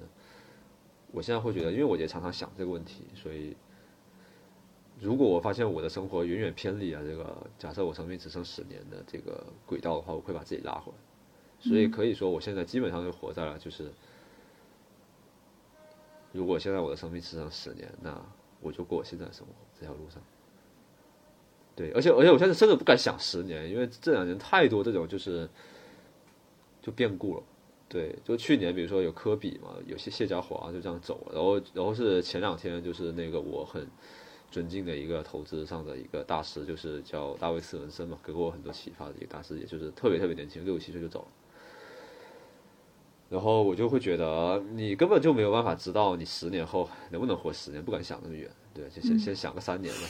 假十年如假如三年后我，对十年都三年已经过去了，假设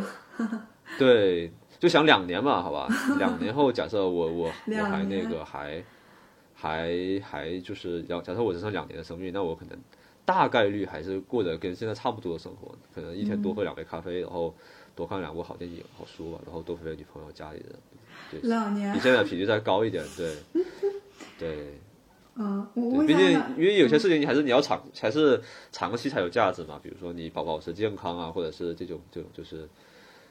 啊，可在找在一个更好的时机去打开这些好的作品啊。但是假如你真的剩两年，那你一天喝三杯咖啡又怎么样？一天多看两本书，对你反正也就那样了啊。多看了两家好公司，反正我就觉得是是这样子的。对我之前会说啊，要去去去什么什么地方旅游啊，要要啊怎么怎么样啊啊又啊就是搞一些很 drama 的事情。现在我不觉得，我现在觉得就就现在就是我能想到的。假设我剩十年生命，说我剩三年生命吧，要过的那种生活，我现在已经在过了。嗯，那你不会想说，那还有两年就就结束了，那我看书有什么用呢？你不会这样想吗？看书本来就没用，挣多少年都没用。看书本来就没用，要是为了有用去看书，那就不不用看。我本来我本来就是剩剩多少年看书都没用啊。就是看书本来就不是为了用对享受这个过程。对啊，当然你个别个别那种，就是我们说在看书，肯定还看这种好作品，还是本身还是一种不是为了功利的目的看，这个这这是一个前提嘛。那你要说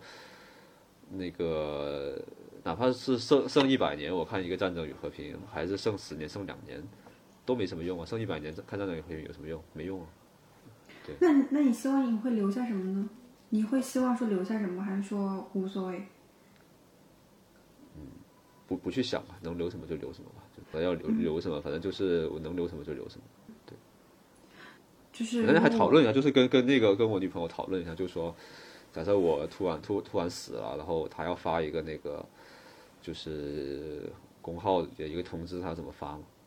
怎么发？然后然后然后然后她她就说他可能会很客观的陈述一下病情嘛。然后我这这也跟我大概想的差不多。然后他问我说：“那假设你明天就死了，你今天跟大家告个别，你会说什么？”然后我说：“啊、首先我会说，我就先陈述一下我的到底我的病我的病情，为什么我明天会死。对，简单简单的说一下。然后第二就是告诉大家，其实就是啊、这世界上没有没有了没有谁没有了谁是不行的。对我走了之后，你们一样可以就是呃好好做自己的投资。对我说过这些东西，其实你们还可以反复的看，或者是你们不看的话，也有很多其他的优秀的作者、优秀的创作者在做这些事情。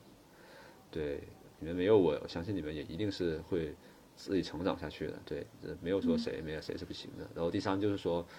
啊、希望你们那个啊、保持好自己的健康，对，珍惜眼下的生活，就大概就说这么多吧。我觉得就是也没什么特别多要说的。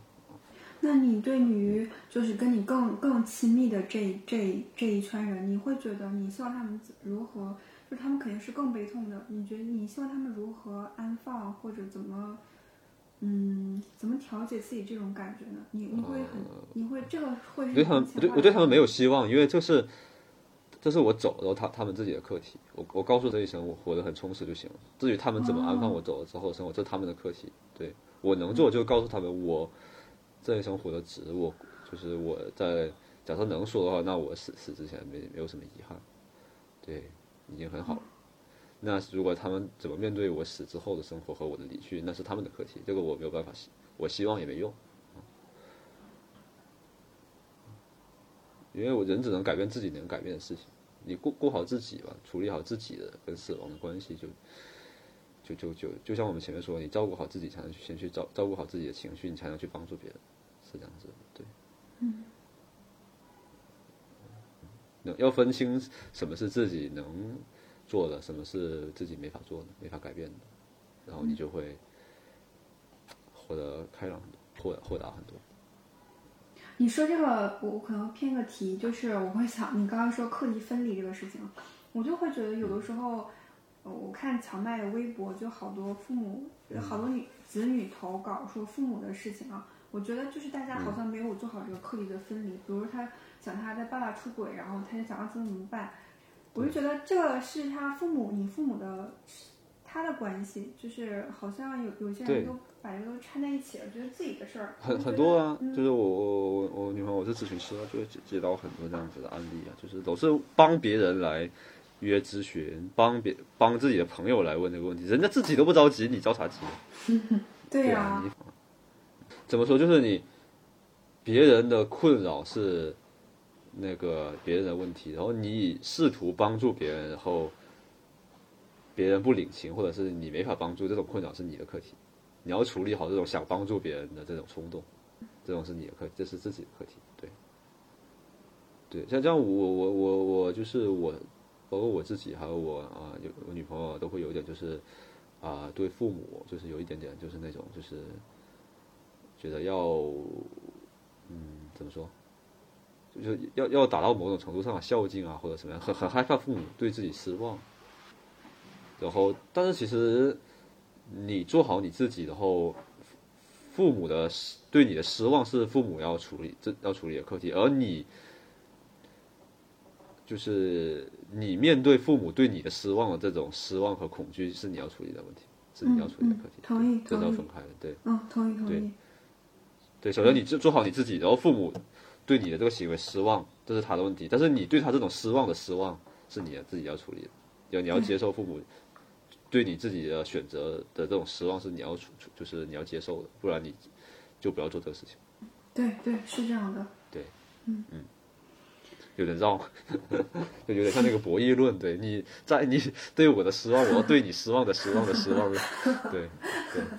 对啊，但是对，但是我能理解你的意思，而且我也觉得真的特别对，就是我们就是要各自处理好自己的问题，不管是嗯父母、子女或者是亲密关系，都有自己的自己那一部分要处理的。其实我们就尤其我我在做咨询的时候，然后我就讲到我的关系嘛，然后我的咨询师就说啊那一部分他怎么想，其实我们不知道，但我们重要的是处理我们这一部分的东西。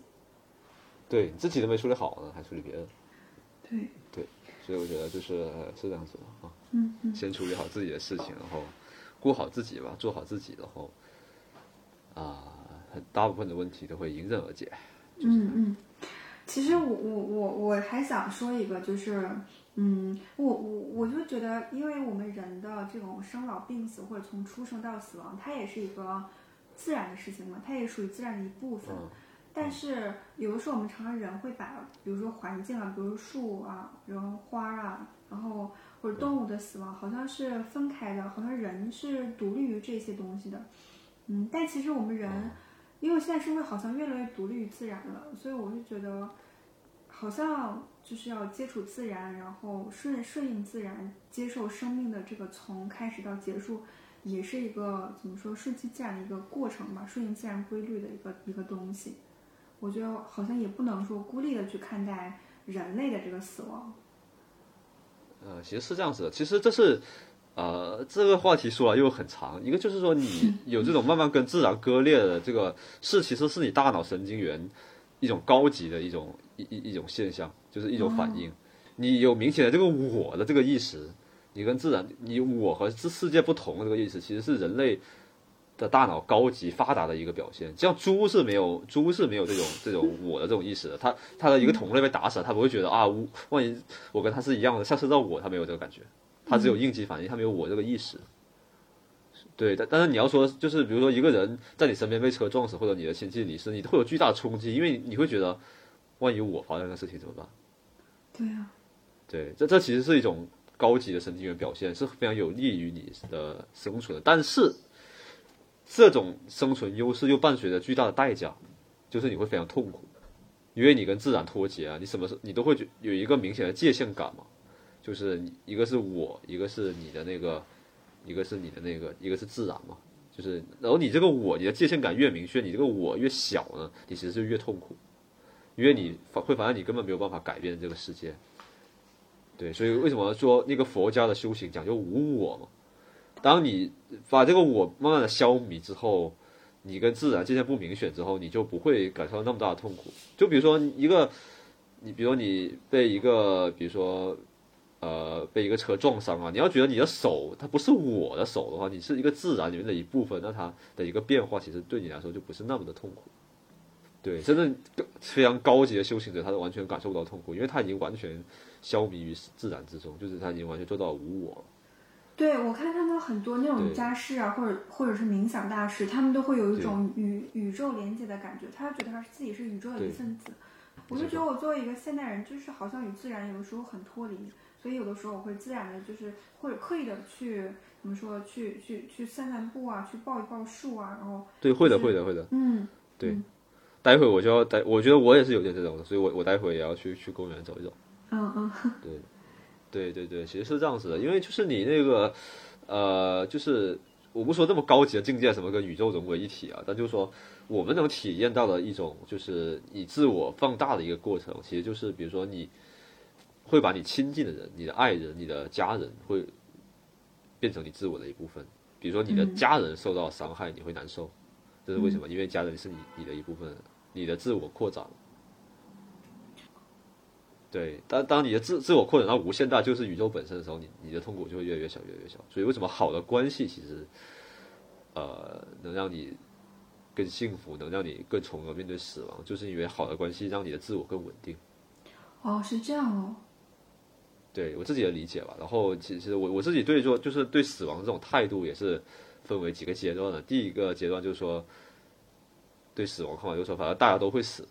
王侯将相什么科学家最最牛的人都会死，那我也一样，啊就没什么差别。这是第一层境界。然后到第二层境界就是去知道自己是会死，但是就是就去对抗死亡，活出精彩的一生。比如说我就是什么台湾的那个首富王永庆嘛，死在去美国考察的路上，然后宫崎骏也说自己要死在那个就是制作动画的工作室里、工作台上。哦，就是很多人都用尽一生去做出这种创造、去成就、去对抗这种死亡，然后直到死的时候还在创造。对，比如说巴尔扎克啊什么这种，就是反正就是所有这些就是这种用生命去创造，像尼采这种的，就是反正就特别特别的，这是第二阶段。嗯，到第三阶段就是我们刚刚说的，就无我，你就把自己就只是当成自然的一部分，你所有这些东西没有界限感，你的这些都是原子啊的这个无意义的构合而已。就无意义，只是一个随，只是碰巧组合到这这些发生了一连串随机的规规规律运动而已。那你那你这这种原这种原子的这种变化潮起潮落，这种生命的诞生和消亡，其实就是一个原原子运动现象。那你就会觉得怎么说？就是你就没没有什么生死这种什么你我这种概念了嘛，对吧？真真真正你就放放下了，其实就是没有人会说我不我不允许我不允许太阳升起来，我不允许原子运动吧？那你那你没没长大对吧？对吧？嗯嗯嗯，对，其实我我前段时间听到一个非常令我感动的这种表达，就那个女孩她的母亲去世了，然后她就是她挺痛苦的嘛，然后她就说，我就感觉我的母亲融成了万物，她觉得树也是她的妈妈，然后花也是她妈妈，她觉得什么都他的妈妈存在于任何一个地方，哇我天呐，我听到那个就是好感动啊，嗯。对我特别我特别特别就是喜欢的一首诗，就是其实我你我都是行星变的，因为我们这些氧啊、碳啊、氮这些原子都是行星爆炸后的产物，都是这些行星说这些元素都是行星爆炸之后产生的嘛。那那我们其实身上这些原子这些元素，可能你和我身上的某个某一部分原子都来自同一颗爆炸的，就我们就就就是对这。从一个很大尺度来说，我们其实就就是一一堆原子莫名其妙的组合，就都是自然的一部分，没有什么，就就就就是佛教讲的没有分别心嘛，就是你没有什么分别，都是都是一样的，就平常心。对不执着于我们自己的 ego。对对对，嗯，对对对，啊，这个好难哦，这个真的需要慢慢修行的。本来就是要修行，就是容易的话，那那就没有没有佛家。其实我在看这个就是《前世今生》这本书的时候，然后其实我一直都有一个就是一个疑惑，因为他在讲就是累世嘛，比如说那个他做那个就是他这个咨询师，这是他写的嘛，他那个就是催眠那个接受催眠那个人，一共有十八世，就他他的人生前十八世，然后就每一世都带给他一些课题什么的嘛，然后最后就是你好像学学完了这些课题，然后你可能进入到更高的能量当中。其实我哎怎么说呢？我就读这个东西的时候，我就就是你想不到他为什么要这么设计，我就觉得就是好像还是无意义更有意思一点儿。非要说你要学什么东西，然后累世学到什么课题，最后怎么样，我会觉得为什么呢？我就我我读的时候我觉得会想，我觉啊得都是神经元幻觉而已。也是给自己讲了一个故事啊，不存在的，这都是神神神经元的幻觉啊，就是他靠催眠，然后让神经元产生了一些幻觉，就他把这个叫叫做前世，然后这个人也信了，他就需要这样子的服务啊，但是嗯，我是不信。对，我就我就看到的时候，就觉得大家讲的故事都符合逻辑，都是还是在我们现在已有的这种维度上来讲讲故事。对啊，对，但是其实它人如果更那就需要故事嘛，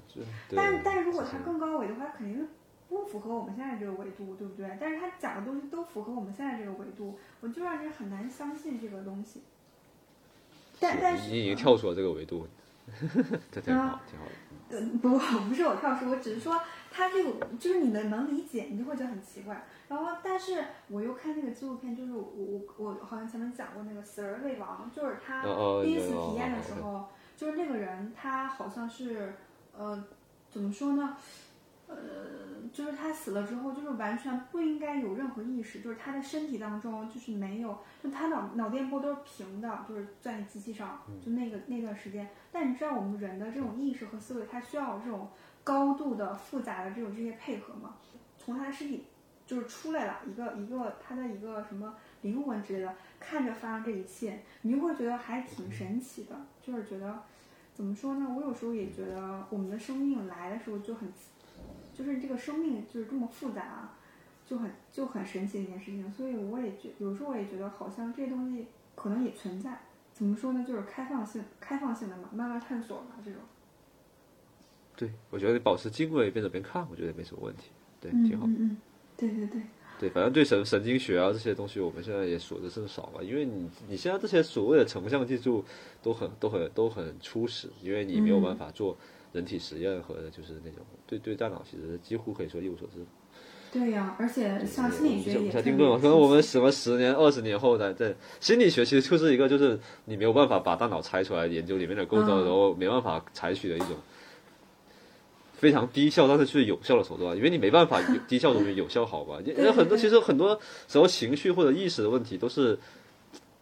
硬件问题，就是其实是你脑子里面的那个硬硬件问题，然后你非要用心理学这样去修复硬件，其实很难，对吧？嗯，但是就有有，但是聊胜于无嘛，反正你现在也没办法去让大脑脑神经科学嗯聊有胜于无所用计嘛，对吧？就很多什么对，很多时候什么抑抑那个抑郁症在脑子里装个什么电极，可能都可以好。以后可能对啊是要走这条路才是才是正路，但是这种可能也得五五十年后了吧，不。知道哎，希望快一点吧，让他们。嗯因为我觉得这种脑神经科学的进展肯定是比太什么太空航空这种进展要慢的，因为你不能拿人体做实验嘛。但是，你太太空，你火箭是没有意识的，没有痛苦的，对吧？嗯，所以我觉得这个东西应该是进展最慢的。是但是我非常期待吧，对我特别期待脑脑机接口，反正就是，但是我是也是啊。我也知道这这东西特别远，我觉得对对特别特别远。对呀、我我希望有生之年可以看到吧。哎，所以要好好活着呀，不对然呀就看不到了。对，嗯，还是对，还是要珍惜我们的生命，然后怎么说呢，就是健康吧，健康的活着，才才能够保证我们有质量的活着。所以我们就是这个节这这个博客的这个结尾，就是这期节目的结尾，就是好好活着，等 等到看到脑机接口的那一天。对，这个总这个停在这里非常好，对，对特别好，特别有利益，非常高。那我们就这样吧，今天就到这。好，那谢谢啊，我们今天聊了好多呀。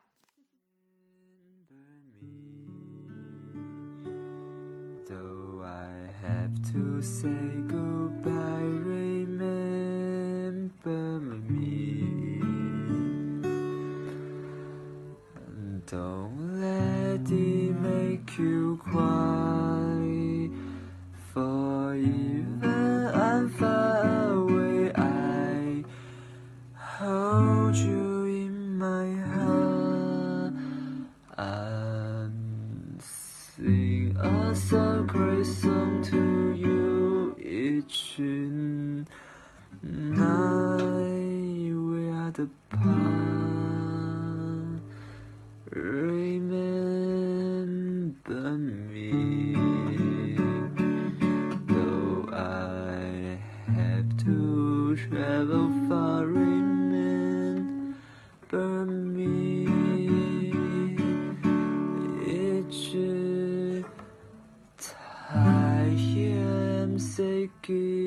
town know that I'm with you the only